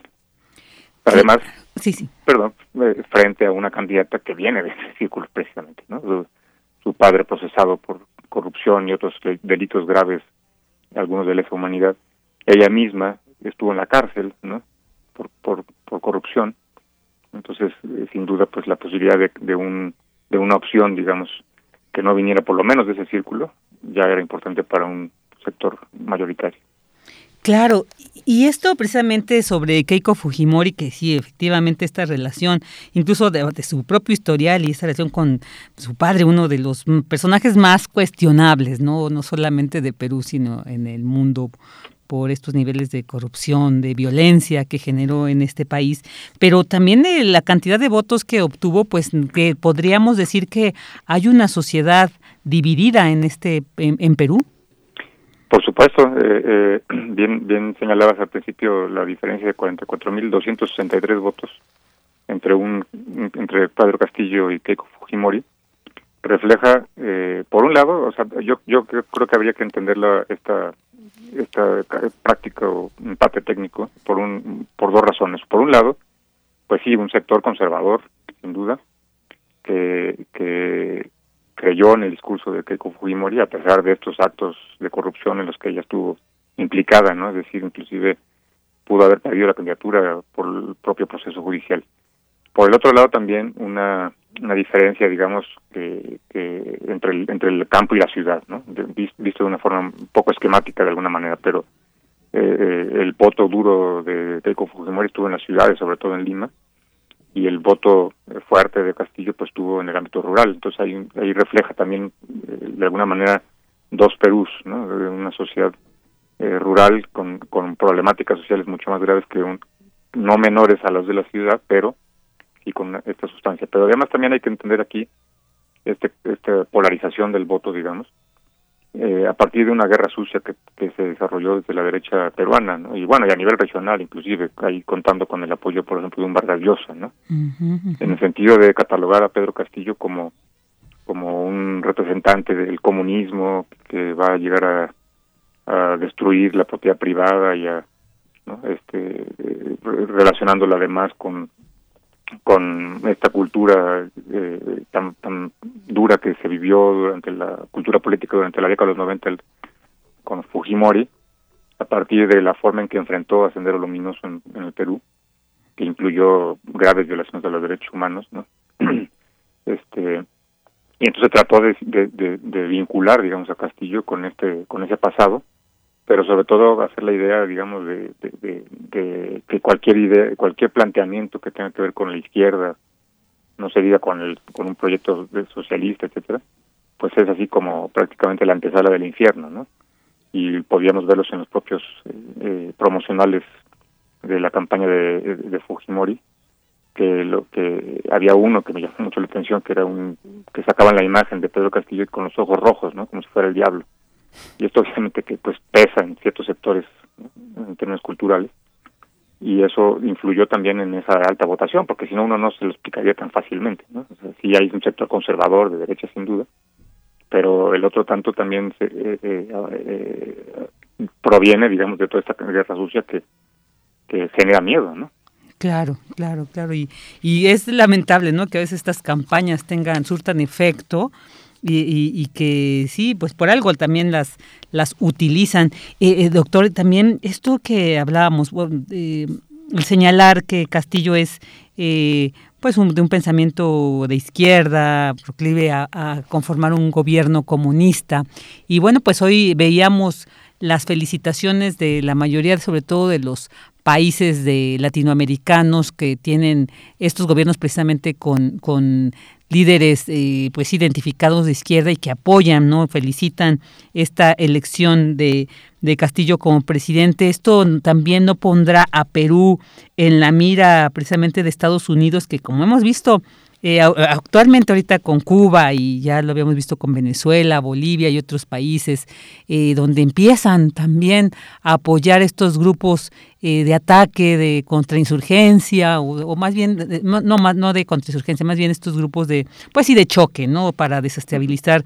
Creemos, ¿cree usted que Perú con esta elección de Castillo puede entrar en este blanco de ataque del gobierno estadounidense? Sí, sin duda, ¿no? De, de hecho lo, lo fue desde la propia campaña, ¿no? Es decir, desde Estados Unidos generaron también diferentes eh, mecanismos y y, y, y, se canalizaron, por, sobre todo por el ámbito mediático, pues formas de atacar y disminuir la potencialidad de esta candidatura, pero no lo lograron evitar, inclusive a partir, eh, con todo y el los 40 días que transcurrieron para que se proclamara como presidente electo, ¿no? Con las impugnaciones de Fujimori. Lo intentaron todo. Ahora el escenario, obviamente, eh, o sea, Perú entra en una lógica geopolítica, en un escenario eh, eh, dentro de los países que van a ser atacados y van a estar permanentemente bajo la mira de Estados Unidos, porque los planteamientos que Pedro Castillo realizó en la campaña y que se y, que, se propone, digamos, desarrollar para el Perú, pues son no son del ni del más mínimo agrado para Estados Unidos, ¿no? Para el poder político económico de Estados Unidos y entonces veremos sin duda a Perú eh, en, la mira ¿no? de, Estados Unidos. De hecho, eh, ya este el, llamado Grupo de Lima, pues ya, ya por la propia capital seguramente desaparecerá como tal, porque Perú es un dejará de ser, se entendería, ¿no? Dejará de ser un, un, un, país que se, se caracterizó por ser incondicional a las políticas de intervención de Estados Unidos en América Latina y el Caribe, y no es que se necesariamente eh, se vuelva un aliado inmediato, pero seguramente a partir de los planteamientos y las propuestas que Castillo ha planteado, ha, generado, perdón, en la campaña, pues va a ser, van a compartir sin duda ideales, ¿no? Él hablaba en particular, por ejemplo, de dejar de ser un país sometido a Estados Unidos, ¿no? Era una, un planteamiento de su propia campaña que ya en sí mismo es muy importante. Y si valoramos los, las propuestas que él hizo en la campaña, ¿no? que tiene que ver sobre todo con una visión de recuperar el papel del Estado como regulador de la economía, eh, eh abordar el tema de, los, de, la, de la, propiedad de la nación en torno a sus recursos naturales como los minerales que son tan importantes para el Perú, el tema de la educación, de la agricultura, ¿no? y, el, y, el, un tema fundamental, el, la cuestión de la constituyente, pues son, y una segunda reforma agraria, son temas que eh, llevaron, por ejemplo, en 1954 a que Estados Unidos promoviera el golpe de Estado contra Jacobo Arbenz en Guatemala. No, no era un planteamiento comunista ni se, proponía socialismo, pero simplemente eso, obviamente, en la guerra, en el contexto de la Guerra Fría, bastó para darle un golpe de Estado a Arbenz. Entonces, eh, hemos visto, como, como bien señalas, cómo Estados Unidos está eh, no da no da respiro, no da oxígeno, no permite que los procesos de manera soberana se desarrollen en estos países y entonces está bajo el acecho permanente. Y Perú seguramente eh, que, a partir del 28 de julio, el día que toma posesión Pedro Castillo, entrará en esta órbita. Claro, tendremos que estar ahí también atentos, ¿no? Para seguir esta situación. Y en cuanto a la relación de Perú con los otros países de, de la región, doctor, ¿cómo, cómo han sido y qué, esperaríamos que entonces con Pedro Castillo pudieran restablecerse algunos, no sé, conocer un poco eh, eh, cuál es el estado de la relación de este país con, con los otros latinoamericanos? por, supuesto, Perú se, se caracterizó en, los últimos, en estos últimos, en estas dos décadas ¿no? anteriores, bueno, desde Fujimori o, o antes inclusive pero sobre todo en la época más reciente, por ser un, aliado incondicional de Estados Unidos en el ámbito latinoamericano y caribeño, lo cual lo llevó a enfrentarse con diferentes, países, en particular, por ejemplo, con Venezuela. ¿no? Los últimos presidentes siempre tuvieron una rivalidad y, y, y, por eso no se, genera el propio Grupo de Lima en, en el Perú. Entonces, eh, seguramente la estaremos viendo, digamos, todavía vamos a habrá que revisar con calma cómo va a dar los primeros pasos eh, el profesor Castillo, pero seguramente eh, Perú va a modificar sustancialmente su política y su relación con los países latinoamericanos y caribeños y veremos eh, nuevas dinámicas en esta relación, ¿no? Eh, entre las felicitaciones que se generaron ya el día de hoy, pues estaba la del presidente de Colombia, la del presidente de Ecuador, eh, que son eh, países pues, muy importantes en la relación con Perú, pues son vecinos ¿no? y, han tenido, eh, han compartido esa dinámica de incondicionalidad de Estados Unidos en los últimos años. Veremos cómo ahora se modifica esta, esta, esta correlación también de fuerzas en, el ámbito regional, ¿no? Porque finalmente eh, Perú pues no no había surgido una fuerza digamos de izquierda que pudiera disputar la presidencia y finalmente se da este escenario.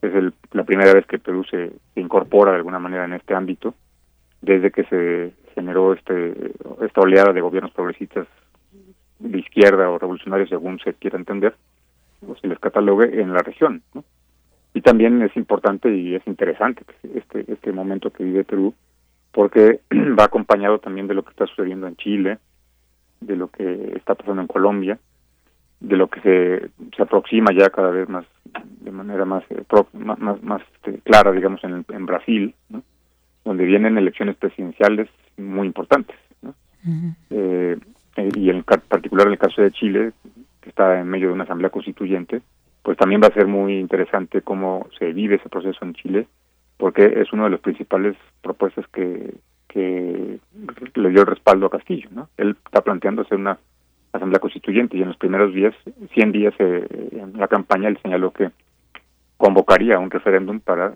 eh, formalizar, digamos, el proceso constituyente.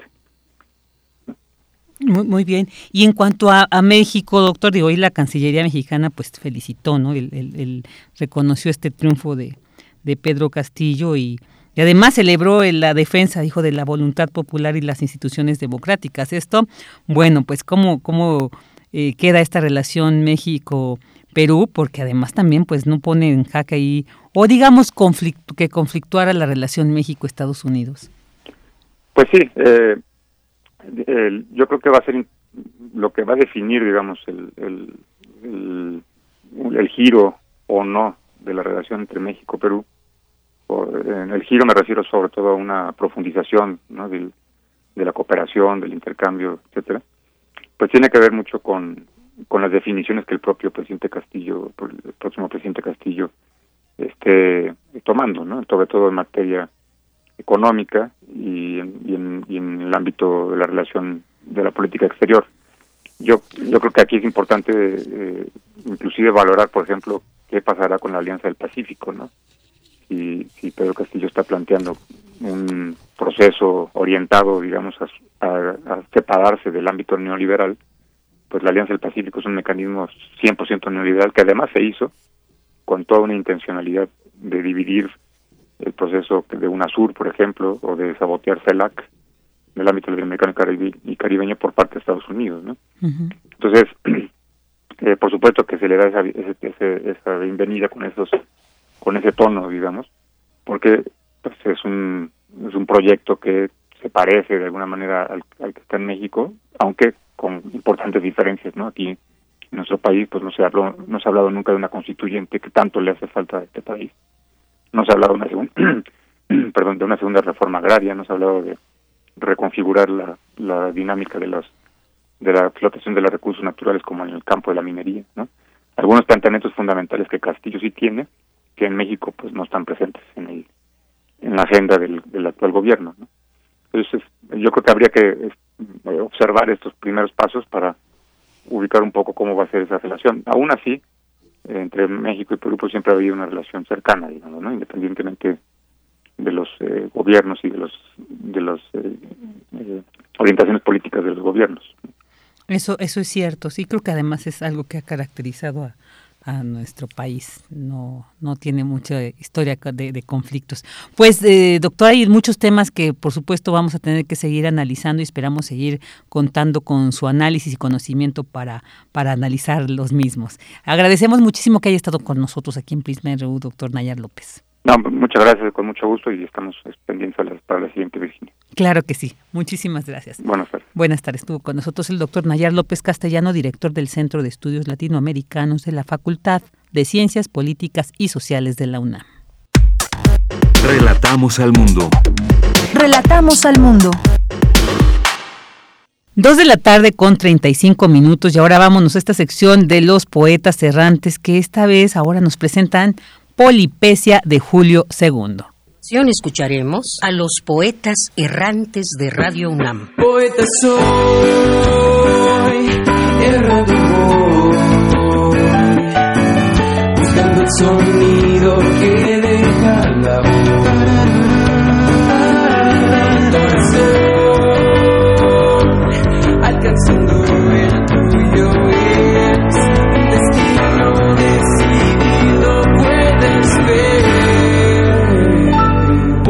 Errantes. La ciudad es impredecible. La ciudad ofrece, en medio del caos, una gran cantidad de historias y personajes atrayentes.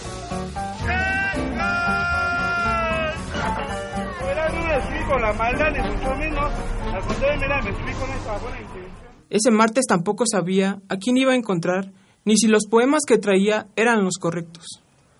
Todo indicaba que no, cuando me ignoró la primera señora que abordé en el parque. No la culpo, todos tenemos prisa, aunque los errantes no vayamos a ningún lado. Mis amigos tuvieron más suerte y platicaron con dos maestros de matemáticas. Uno de ellos preguntó, ¿Puedo tomarles una foto para mis alumnos? Desde luego que sí. Era la primera sorpresa del día y haber llamado la atención de dos matemáticos, la consideramos nuestra primera victoria. Entonces entendí que el problema era yo y no el poema, pues este espera pacientemente a ser encontrado por el comerciante, por el obrero o por el estudiante. El poema siempre llega en el momento adecuado. Incluso si traías puros poemas de muerte del siglo XIX. Sí, incluso si ese día solo ofrecía poemas de Baudelaire en pleno mediodía. Hacía mucho calor. Quiero creer que no iba vestido de negro. A propósito de Flores del Mal, después de dejar a los maestros, llegamos a otro parque diseñado especialmente para plantar una gran variedad de plantas. Ahí nos quedamos a oler flores, entre dos fronteras de edificios y entre puentes y avenidas. ¿Y la poesía? Exacto. Era el lugar ideal para encontrarla, pero no pasaban muchas personas. Algunos conductores nos saludaban desde sus autos. Estás bromeando. Te dije que la ciudad es impredecible. Las personas se quitan la máscara, aunque sea por un momento si eres sincero. Además, los automovilistas se aburren mucho en el tráfico. Es verdad. Yo te hubiera cambiado una moneda por un poema en el semáforo, si te hubiera encontrado. Entonces pasó lo inesperado. Mientras caminábamos pudimos ver a lo lejos a tres guardianes del parque, a tres policías que esperaban bajo un puente. Teníamos que ofrecerles un poema. ¿En serio estaban bajo el puente? ¿Como ogros? No, pero la historia suena mejor así. Sabía que si queríamos continuar nuestro viaje, teníamos que convencerlos con nuestros poemas. Primero lo intentamos con Benedetti, luego con Sabines. Es otra de tus historias en las que te suben a la patrulla, ¿no? Esta vez no. Lo cierto es que fueron muy amables.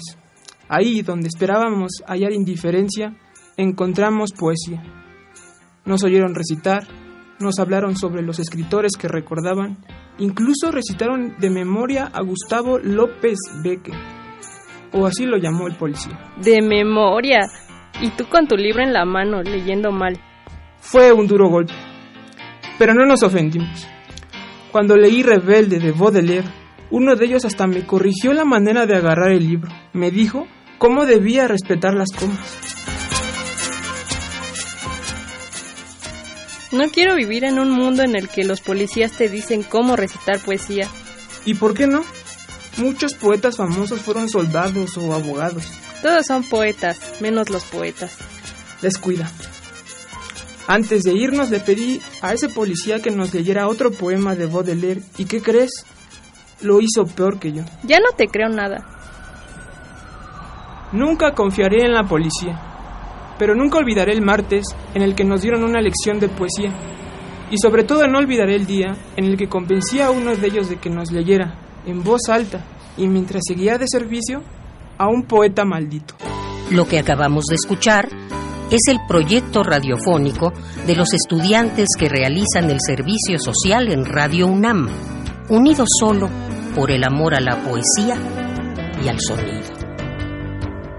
Radio UNAM, experiencia sonora.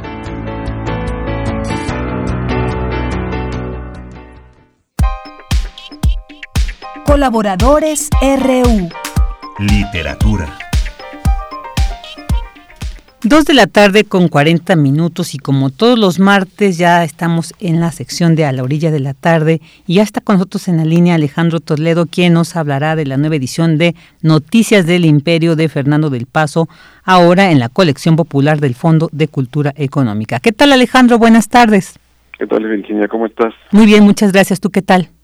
Pues aquí, fíjate que hoy, hoy no vino el mensajero a traerme noticias del Imperio, sino que en estos días fui a la a la librería y compré esta nueva edición que es, más barata en la colección popular del Fondo de Cultura Económica, casi 200 pesos, es una edición como muy accesible y que está en, en, en estas librerías junto con la otra edición todavía circulante en, en, el mismo Fondo de Cultura Mexicana en letras letras mexicanas que es, es una edición de 2012 que es cuando el cuando el, el, el Fondo de Cultura empezó a a publicar los libros de, de Fernando del Paso, ¿no?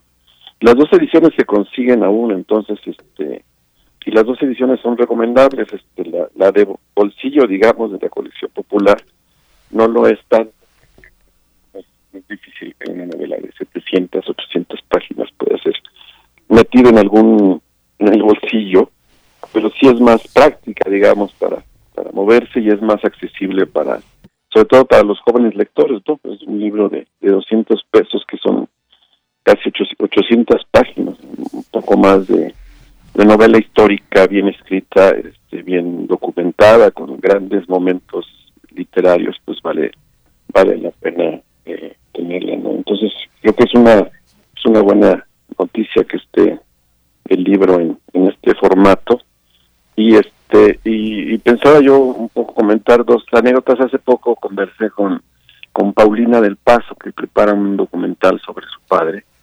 Ella lo grabó mucho en en, en, varios momentos de la vida de, de don Fernando en la etapa final. Y, y, se ha informado para hacer un, un documental que esperemos esté terminado pronto sobre él. Ella es videasta cineasta y me contaba dos anécdotas que, me parecen importantes en relación con esta novela. La novela fue escrita de 1976 a 1986. O sea, le llevó a, Del Paso 10 años de, trabajo. La empezó en Londres cuando era locutor en la en la BBC de Londres y la terminó en París cuando hizo la mudanza huyendo un poco de, de, la, de la Inglaterra de Margaret Thatcher, ¿no? Entonces, para transportar la novela, hay una anécdota muy curiosa porque la metió en una mochila. Imagínate, eh, si la novela tiene en, una de las ediciones 700, 800 páginas en cuartillas, ¿cuánto cuánto sería aquello? Yo creo que daría como unas mil más o menos, ¿no? Entonces la metió en una mochila y hizo el viaje solitario, porque adelantándose a la familia en tren en, en ferry y luego otra vez en tren para llegar a, a París y la llevaba en, el hombro. Entonces, supongo que en algún momento le pesó mucho, pero sin embargo la, la, mantenía ahí. Era el trabajo de, de, nueve, de diez años de su vida. Y este y cuando llegó a la estación de, de, París, en la Gare du Nord, hizo un movimiento mecánico que fue dejar la mochila en el suelo, pedir el taxi y este, el taxi llegó, tomó su maleta que llevaba también y se subió al taxi cuando se sentó. De pronto el, taxi avanzó y se dio cuenta de que no había tomado la mochila donde venía la, la novela. Entonces rápidamente le pidió al, taxista, al chofer, que se diera la vuelta en, redondo y que regresaran al punto donde lo había, donde lo había tomado. Y él pues iba con todo, era, con todo el nervio del mundo, era era una época en la que había este, muchos atentados terroristas y había una serie de protocolos y veían un objeto en el suelo, incluso lo, provocaban una explosión ahí tapándolo pues si se trataba de una de una bomba, etcétera, ¿no? Entonces, este, en esos momentos pudo haberse perdido esta novela que ahora que ahora hemos leído muchos muchas veces muchos de los seguidores de don, de don Fernando, ¿no? Estuvo a punto de, de perderse, dice Paulina que, que su padre se hubiera vuelto loco si esto hubiera, hubiera ocurrido, ¿no? Quizás se hubiera tardado, hubiera querido reconstruirlo y se hubiera tardado otros 10 años en, en hacerlo y no sé si le hubiera alcanzado la energía para, para eso, ¿no? Entonces es una anécdota este, interesante, digamos, ¿no? Esa posibilidad de que en un universo alterno, digamos, la, la novela pudo haberse perdido, ¿no? Y la otra es que en la, etapa final de la vida de, don Fernando, él tuvo una especie de quemia o, ataque este, en el cerebro que le, que, le quitó el habla y que para curarse requirió de muchas terapias de, de, lenguaje, ¿no? Para volver, para poder hablar otra vez. Y, y cuenta Paulina que el, que el, ejercicio principal para esto fue leer en, en voz alta noticias del imperio entonces dice, decía ella que, que por un lado ella le, eh, su padre le había dado vida a, a, Carlota en este monólogo delirante que es el que da estructura a la, a la novela y que como una especie de regalo de, de vuelta, eh, Carlota eh, le había devuelto la voz a su padre y ella dice tener grabaciones en donde él está leyendo durante este periodo de, de terapias del lenguaje la la novela, ¿no? Entonces, se, me hace como una buena anécdota también, porque fue como una especie de regalo de que le dio, que le dieron, digamos, los personajes de la novela, o, la novela ya, ya completada al autor que, que, la, que la había finalizado, ¿no? Sin duda es un gran, es una de las grandes novelas mexicanas, de, yo creo que de todas las épocas. En una encuesta en la revista Nexos resultó como la, la, novela más importante, según muchos críticos consultados de, las últimas eh, tres décadas, me parece, del, del siglo XX. Y quienes no la han leído podrían podrán meterse ahí en estas dos versiones que tiene ahora listas en librerías el Fondo de Cultura Económica, o sea, la versión más barata de casi 200 pesos en la en la colección popular o la versión como más en forma, con, con mejor papel, con varias portadas de, de letras mexicanas que, se puede, incluso si, si alguien es estudiante de la UNAM y va con su credencial puede tener descuento y llevarse la, edición más más pesada o la, o la versión la versión portátil, ¿no? Es, es poco lo que se puede decir de, Noticias del Imperio así nuevo, pero digamos su valor está ahí, se convirtió en un long seller, es, eh, que es lo contrario del bestseller. El long seller es el libro que está permanentemente en librerías, que nunca deja de, de venderse y que y que siempre nos va a asombrar, ¿no? Por toda la creatividad que está ahí metida, ¿no? Además es es una novela que marca un nuevo camino de, eso que llaman la, la novela histórica, ¿no? Con, un trabajo de, minucioso de investigación, con una bibliografía muy extensa y con una creatividad y una imaginación delirante, ¿no? Sobre todo en este, en el gran monólogo de, de Carlota, que es el que, el que le da estructura, ¿no? Entonces, un poco mi, mi idea es celebrar este este libro que vuelve que no, no ha dejado de estar en librerías, pero que ahora está en, estos dos formatos ya como parte de la colección popular y supongo que, que después el mismo Fondo de Cultura meterá la misma colección popular las, las otras dos novelas que son también tabiques, ¿no? O, las otras tres. Si pensamos en José Trigo, que fue la primera novela del Paso, la Paninuro de México, que es su novela sobre el movimiento estudiantil, o la novela policíaca Linda 67, ¿no? Bueno, pues sí, muy interesante estos estos elementos de escrita en 10 años, imagínate toda la, investigación que también en ella eh, eh, está impresa. Y estas anécdotas que nos compartes pues le suman esta valía a esta obra que pues ahora como bien nos compartes pues podemos adquirirla digamos, pues siempre por el gusto a veces de leer estas obras, pues a veces podemos hacernos de estas ediciones económicas, pues lo que importa es en sí eh, el, contenido, pero pues a veces también vale la pena ah, eh, comprar estas que son un poco más caras, pero pues la edición también lo vale, entonces pues sí, nos sumamos a esta a este reconocimiento, ¿no? A este Noticias del Imperio. Muy bien.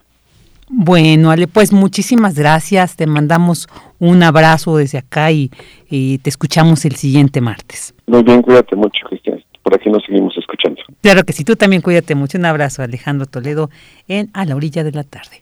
Continuamos. Cultura RU. Dos de la tarde con 50 minutos y como ya escucharon entramos a la sección de cultura y bueno, fíjense que el foro La Gruta del Centro Cultural Helénico recibe la puesta en escena Detrás de mí la noche, unipersonal escrito en colaboración entre Noé Morales Muñoz y Verónica Langer, que muestra una reflexión sobre la identidad y el origen. Esto será del 12 de julio del 12 de julio al 10 de agosto. Así que Tamara Quiroz conversó con Verónica sobre esta puesta en escena, así que escuchemos. Hola Vero, muy buen día. Hola Tamara, ¿cómo estás? Qué gusto. Muy bien, con mucho gusto también de saludarte y de escucharte. Queremos que nuestro auditorio se acerque eh, nuevamente al teatro. Sabemos que regresas con Detrás de mí la noche y pues nada, nos gustaría saber más acerca de este proyecto teatral. ¿Qué es lo que vamos a encontrar en este unipersonal? Bueno, perfecto. Este unipersonal lo escribimos Noé Morales y yo Estaba basado en la historia de mi familia, un poco enmarcado en este género que ahora se conoce como biodrama, que es así un poco pues, las historias personales, las propias historias, volverlas teatro. Y parte de que la idea de que yo vengo de una familia de, de inmigrantes, exilados, mis padres se tuvieron que ir de Europa a raíz de la Segunda Guerra Mundial, y de todo el momento que se vivía, de tanta violencia, etcétera.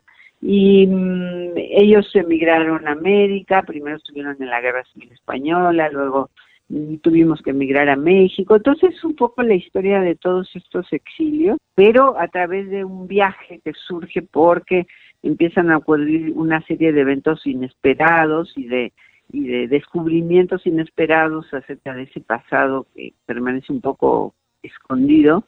Y, y entonces eh, se supone que este personaje que hago yo, que soy yo misma, voy a Viena un poco a rastrear ese pasado.